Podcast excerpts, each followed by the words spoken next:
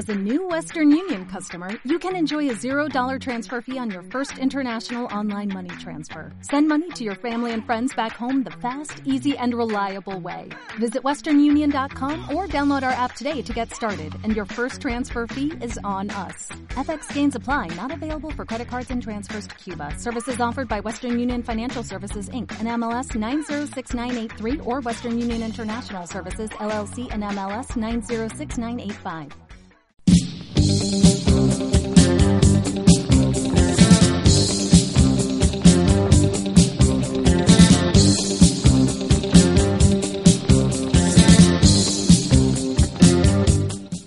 Continuamos en AFK 2019 en este viernes 19 de julio. Cada vez falta menos para las elecciones primarias abiertas, simultáneas y obligatorias en toda la República Argentina y ya lo tenemos en línea en estos momentos. Otro lujazo que nos damos, la verdad, como siempre un placer conversar con el diputado nacional y referente del Movimiento Nacional Alfonsinista, Leopoldo Moró. Leopoldo, buenas noches, muchas gracias por atendernos. Hola, hola. Comentaba cuando lo presentaba que cada vez falta menos para las elecciones, ya estamos transitando los primeros días de campaña electoral y lo primero que me gustaría preguntarle es justamente cómo ve usted este inicio de campaña del espacio que usted integra, del Frente de Todos. Bueno, yo creo que el Frente de Todos está intentando llegar a los ciudadanos, a los argentinos, con un mensaje que no sea solo la descripción de una realidad que es muy dura y que cada uno de nuestros compatriotas vive en carne propia, sino fundamentalmente tratando de insuflar la esperanza de que es posible salir de esta crisis a la que fuimos condenados a partir del triunfo de Macri en el 2015. Se pueden remover los obstáculos que tenemos para el crecimiento, yo creo que podemos volver a generar empleo, que podemos volver a generar condiciones para que el consumo crezca en la Argentina, para que los teatros se vuelvan a llenar de gente, para que eh, se pueda volver a retomar el camino de poder salir por lo menos un par de veces al mes con la familia, tareas de, recreación. Eh, y también creo que vamos a poder afrontar los problemas más graves que son los estructurales, el tremendo endeudamiento externo, creo que lo vamos a poder abordar como se abordó en la en el periodo del 2003 al 2015. Por supuesto no se trata de negar la existencia de obligaciones, pero lo que no nos van a poder imponer ni el Fondo Monetario ni los acreedores es que esas obligaciones las cumplamos a costa del hambre del pueblo argentino. Veremos eh, qué camino transitamos habrá que desdolarizar las tarifas de los servicios públicos, además de congelar a lo largo de un año esas tarifas, de modo tal de que el pueblo tenga la oportunidad de tener un excedente en sus ingresos que le permita volcarlo al consumo. Así que yo creo que es una campaña de esperanza. Bien, y ahora me cruzo de vereda para preguntarle justamente cómo ve el inicio de campaña del oficialismo, de Juntos por el Cambio. Yo creo que el signo distintivo de la campaña del oficialismo, de Macri, de Vidal, es a la falta de propuestas concretas y mucho menos eh, respecto a la posibilidad de, de, mostrar éxitos, que no ha habido casi ninguno, es una campaña que está asignada por dos elementos.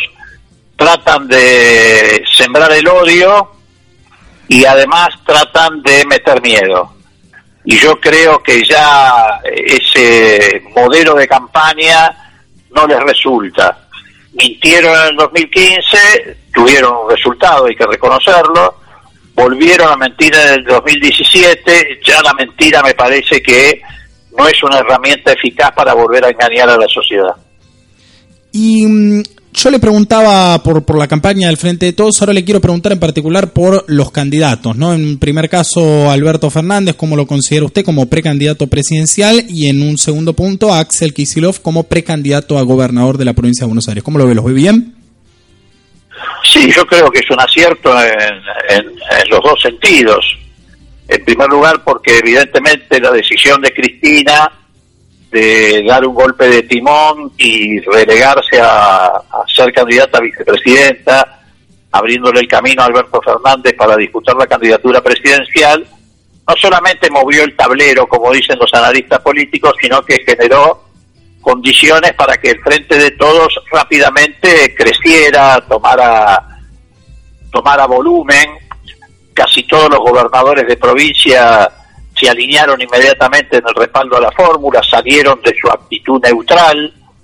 Eh, así que creo que en ese sentido fue un acierto. Y lo de Axel Kicillof me parece también un gran acierto porque la provincia de Buenos Aires, después de haber estado en estos últimos años desgobernada, necesita un gobernador que, entre otras cosas, entienda de producción, de inversión, de trabajo, de consumo, que es evidentemente lo que Vidal desatendió, porque mientras ella se enredaba en situaciones como es el aumento de las tarifas en la provincia de Buenos Aires para cumplir con el mandato de Macri, o cuando miraba para otro lado frente a tragedias como la de San Miguel del Monte, o frente a lo que fue el apagón de cuatro días consecutivos en la ciudad de La Plata, por debajo de la nariz, además le pasaba la destrucción de las pequeñas y medianas industrias en la provincia de Buenos Aires, como el cierre de comercios,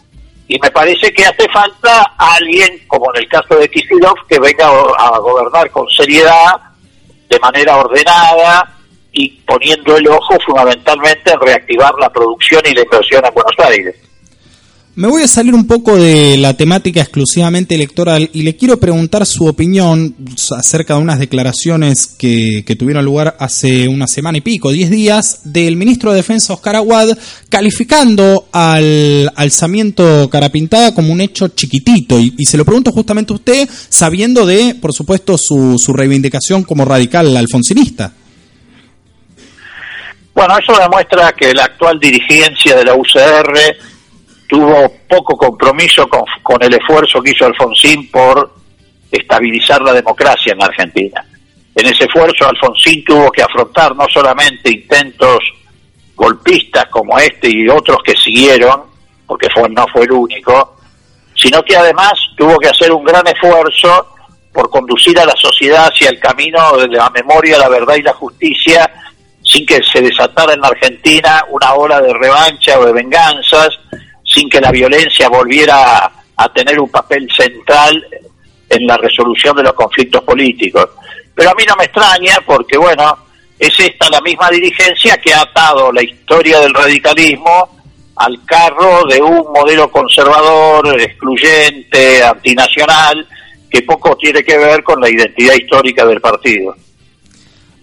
Hablando ahora, volviendo al tema electoral, ¿usted le ve posibilidades realmente, porque uno habla, me imagino, le pasará a usted también, me pasa a mí, habla con, con conocidos, con seres queridos, con familiares, y algunos le plantean que eh, es, digamos, repitiendo casi el discurso oficialista de, bueno, hay que aguantar porque lo mejor está por venir. ¿Tiene chances eh, reales el gobierno de ganar las elecciones este año? Yo creo que no, pero sí siguen mortificando al pueblo argentino con estas consignas que no nos conducen a otra cosa que no sea un horizonte de infierno y de destrucción. Por eso la tarea del Frente de Todos va a ser fundamentalmente la tarea de reconstruir al país desde los escombros. Yo he practicado la religión católica y como tal tomé la comunión.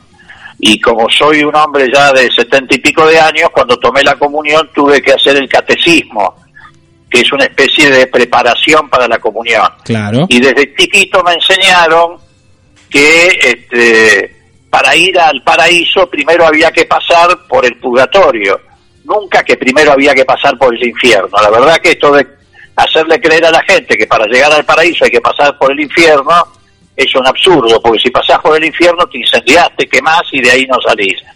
Pero bueno, son los recursos publicitarios, que en algunos casos han sido eficaces, de un gobierno que es nada más que eso, marketing político, es un globo que tiene poco que ver con la realidad de una Argentina de 45 millones de habitantes, que no tiene posibilidad de sobrevivir a un mandato más de Macri si seguimos en un modelo que solamente jerarquiza la valorización financiera. ¿Cómo le vas a dar de comer bienestar, educación, salud, trabajo a 45 millones de habitantes si lo único que funciona en Argentina es la bicicleta financiera, no hay ninguna posibilidad.